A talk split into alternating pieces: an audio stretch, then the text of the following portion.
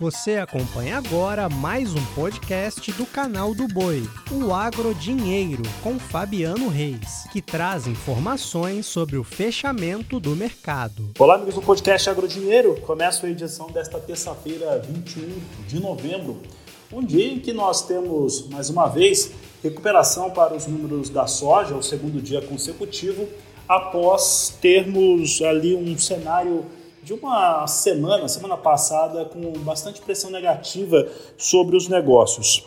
É, o fato é que um clima adverso sobre a América do Sul, em especial no Brasil, traz um cenário de forte preocupação, apesar de ter tido algumas chuvas isoladas neste último final de semana e também nesta segunda-feira, no Mato Grosso principalmente.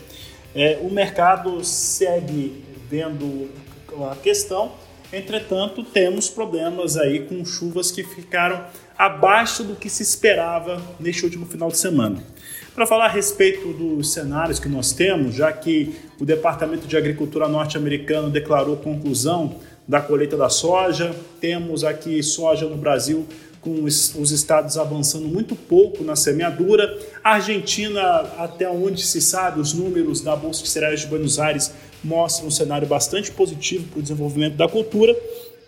Temos algumas questões aí em relação ao mercado da soja. É por isso que nós vamos conversar agora com o Ronaldo Fernandes, ele que é da Royal Rural. Ronaldo, temos os fatores climáticos, temos uma Argentina que pode produzir muito, a soja americana já completamente colhida, como é que esses elementos eles impactam no mercado e quais outros estão trazendo influência, já que nós estamos também numa semana mais curta. Boa tarde, seja bem-vindo. Boa tarde, Fabiano, obrigado. O clima é o senhor do destino, ele vai mandar na oferta e, consequentemente, pode impactar até a demanda. Mas, é, embora muito está sendo colocado somente na conta do clima, ah, subiu ontem, subiu hoje, pode continuar subindo, porque o Brasil não está chovendo tanto quanto se esperava, porque os mapas daqui para frente estão apresentando mais seca. Uh, não é só o clima. Primeiro é importante a gente entender que essa semana é uma semana quebrada. A gente teve feriado no Brasil ontem, em alguns estados, então não tinha total liquidez para as bolsas, e a gente tem o feriado mais importante dos Estados Unidos na quinta-feira. Então essa semana é uma semana de realização. Quinta-feira é feriado de dia de ação de graça lá nos Estados Unidos. Para vocês terem uma ideia, Fabiano, normalmente se opera na soja 170 mil contratos de média por dia. Hoje a gente está operando só com 50. Então é bem, bem pouca a liquidez do mercado, são menos pessoas operando. Quando você tem menos gente operando, qualquer volume que entra na bolsa faz o um movimento. Então, não é só clima, embora o clima tenha uma parcela muito significativa e muito importante, mas a gente está tendo muito apetite a risco. A China aumentou as suas importações. Ontem, os juros do, do Tesouro Americano caiu. Hoje, os juros do Tesouro Americano está caindo de novo. Pra você ter uma ideia, a aposta do mercado era que os Estados Unidos iam reduzir juros só em junho. Agora, o mercado acredita que pode começar a reduzir juros já em maio. Então, a ata do Copom, a ata do FONC, do Fed, do Banco Central dos Estados Unidos, que vai ser divulgada hoje, também é muito aguardada. A gente tem risco da OPEP reduzir o petróleo. Então, estou jogando muitas, muitas coisas do mercado financeiro para explicar para a nossa audiência que o clima, sim, está fazendo um peso, é importante, mas não é só clima. A gente tem menor liquidez e a gente tem mais apetite ao risco lá fora. Então, quando se tem apetite ao, ao risco, as, as commodities sobem. Agora, por que, que é importante a gente entender isso? Para você saber se isso é uma tendência ou se isso não é uma tendência. Quando acontece isso, normalmente as correções são seguidas. Essa semana a gente pode ter uma semana muito volátil, feriado na quinta-feira, amanhã uh, vai refletir a ata do, do Fed, quinta-feira as bolsas não abrem, sexta-feira é Black Friday. Então, olha só, não é semana para tendência não é semana para tomar como o fundamento do mercado. É semana de muita influência de fora, é semana de muito tumulto, e aí na semana que vem a gente volta para o jogo olhar para a de uma forma mais limpa e mais clara, Fabiano.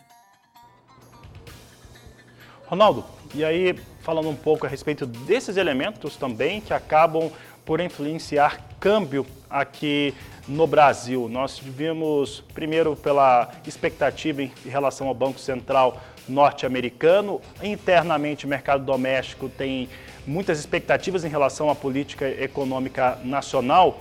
como é que essa formação de preço, né, entendendo também que nós temos um momento que eu vou colocar que é exclusivo neste momento em relação a essa semana, em relação às negociações, mas nós temos outros fatores também que acabam trazendo um impacto na decisão do produtor rural em relação à comercialização da sua soja. Como é que isso tem impactado o fechamento né, dos, dos valores da precificação da oleaginosa aqui no Brasil? Entendi. Agora você, fala, agora qual que é a tendência de fato, né? Se essa semana a gente está com uma série de influências, é uma semana quebrada por causa de feriado, como é que o produtor vai tomar a sua decisão olhando para frente? Vamos lá. Para dólar, ele sofre o mesmo efeito essa semana. O dólar também tem menor liquidez, o dólar vai sentir as influências do mercado internacional. Também para dólar, não é uma semana de tendência. A gente sempre acredita que o dólar ele pode vir como veio ontem a 4,85, mas vai acabar voltando para perto de 4,90. Então é um dólar quase que já precificado ali por alguns fatores. A ata do Fed, que vai sair hoje 4 horas da tarde, é muito importante, mas como eu disse, o mercado tende a absorver 100% dela só na semana que vem. Agora, se a gente for realmente tirar esses fatores que tumultuam as cotações, que deixam as confusões durante algumas semanas, e vamos olhar para de fato o que é o fundamento dos preços. Olhando para a soja que está no campo agora, muito está se questionando a respeito da produtividade. O que, que de fato o Brasil vai conseguir produzir? Os produtores estão apontando as dificuldades de campo, faltando chuva em muitos lugares, chovendo em excesso em outros lugares. As chuvas que estão marcadas para essa semana, elas acontecendo, primeiro que elas vão livrar muito replantio, viu? Se as chuvas que vierem com os volumes que estão aparecendo no mapa de segunda-feira de ontem até o dia 27, até a semana que vem, vai livrar Mato Grosso e Goiás, muitas regiões de Mato Grosso e Goiás, de replantio que era iminente acontecer. Mas se a gente for pegar a área plantada esse ano, ou a expectativa de área plantada esse ano, a gente está falando de pelo menos 2 milhões de hectares a mais do que foi plantado no ano passado.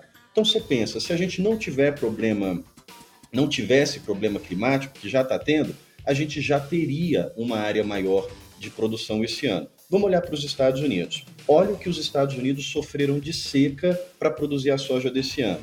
E mesmo assim, produziram 112 milhões de toneladas. A média americana são 117. Mas, Ronaldo, então se eles produziram 112, teve quebra. Não foi quebra climática, foi redução de área. O contrário do que aconteceu aqui. Aqui a gente aumentou a área, lá eles reduziram a área.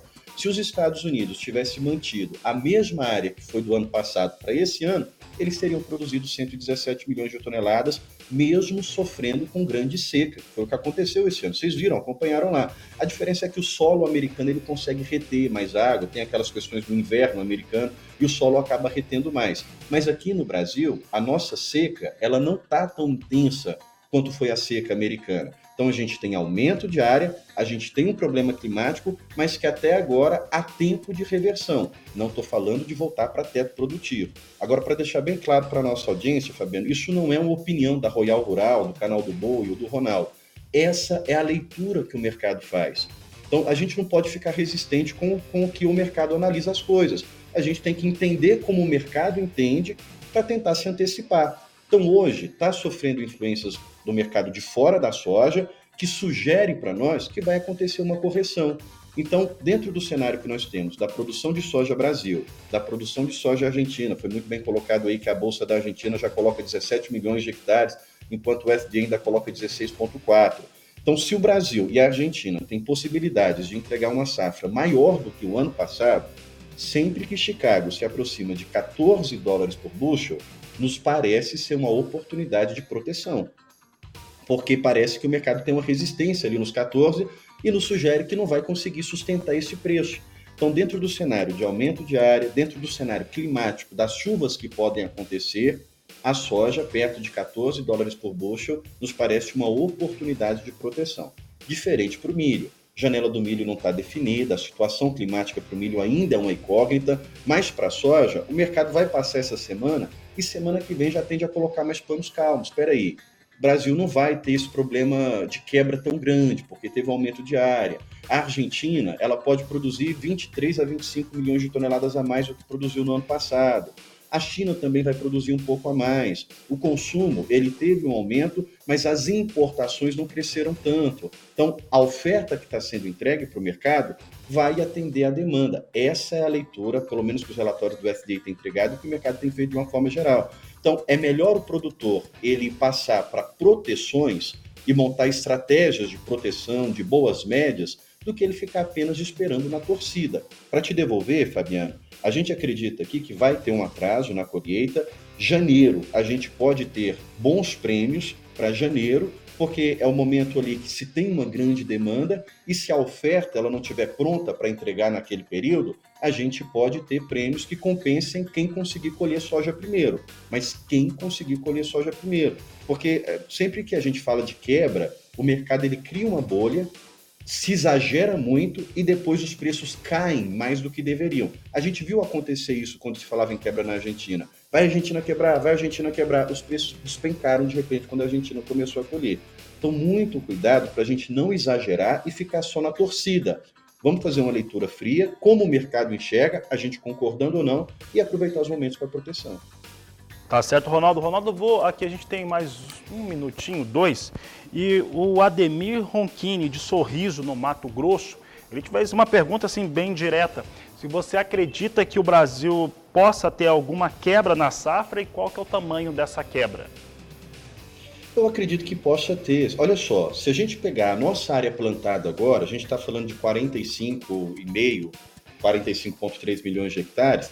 Se a gente colocar a mesma produtividade do ano passado, a gente produziria 170 milhões de toneladas, talvez até um pouco mais. Então, olha só, não é uma opinião minha, é, é, é uma conta fria, é um cálculo matemático.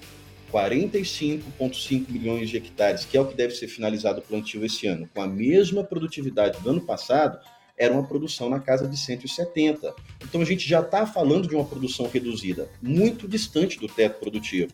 Pode haver quebra? Claro que pode haver quebra. Goiás, é, Mato Grosso estão sofrendo bastante mas isso não dá para ser apontado agora. Qualquer número que eu falar aqui vai ser chute, porque as chuvas que elas vão, que estão marcadas, se elas acontecerem, elas vão evitar muito estrago, vão evitar muito prejuízo. Então a gente precisa esperar passar pelo menos essa semana. Olha como estão os mapas. Chove de, de sábado, domingo já choveu bastante, mas chove de, dessa semana passada até segunda-feira que vem, param as chuvas e retornam no dia 30 de novembro e seguem até dezembro. Chuvas irregulares, mas começam a ser mais volumosas. Caso essas chuvas aconteçam, a gente ainda acredita numa produção possível em torno de 162, 163 milhões de toneladas. Agora, isso a gente está falando de uma produtividade que é, corre o risco também de aumentar. Caso é, é El Ninho, gente. O El Ninho, é, os mapas marcam e depois acontece diferente. Pode ser que os mapas mostrem seca e, e comece a chover. Também a característica desses fenômenos, Laninha e El Ninho, é muito comum isso acontecer. Agora imaginem só, a produtividade vem maior com a área que nós plantamos esse ano, as chuvas aconteçam e a produtividade aumente. Então, a gente não pode ficar só na torcida. 14 dólares por bushel em Chicago nos parece um teto, pode ser que dê um pouco a mais, 14,2, 14,3. A gente não precisa ficar esperando acertar no olho da mosca, mas 14 nos parece um número sugestivo para começar a proteção. E o desenho que o mercado tem de Brasil e Argentina é que, por mais que aconteça problema climático, ainda entrega uma produção maior do que a do ano passado. Ah, mas o Ronaldo está muito, muito otimista. Não é a minha opinião. A minha opinião ela quase não importa. É a opinião do mercado. Essa é a leitura que o mercado faz. Então a gente vai ter que ser inteligente. Se o mercado está enxergando que vai por esse caminho, vamos fazer as nossas proteções e não vamos deixar isso tirar dinheiro do nosso bolso. Vamos fazer isso virar um lucro e, e se proteger, andar protegido. Obrigado, Ronaldo. Um grande abraço a você. Aproveito para trazer que soja hoje fechou janeiro com 13 dólares 75 centes mais 6 o bushel, alta de 0,62%. Março 13 dólares 91 centes mais 6, alta de 0,61%. Maio 14 dólares 3 centes mais 6 por bushel, alta de 0,63%. E julho 14 dólares 7 centes o bushel, alta de 0,61%. São os números que eu destaco aqui com soja na Bolsa de Chicago. E encerro essa edição do podcast Agrodinheiro com essas informações. A todos uma excelente tarde, um grande abraço e até amanhã. Você acompanhou o podcast Agrodinheiro. Para mais informações, acesse o nosso portal sba1.com. Até a próxima!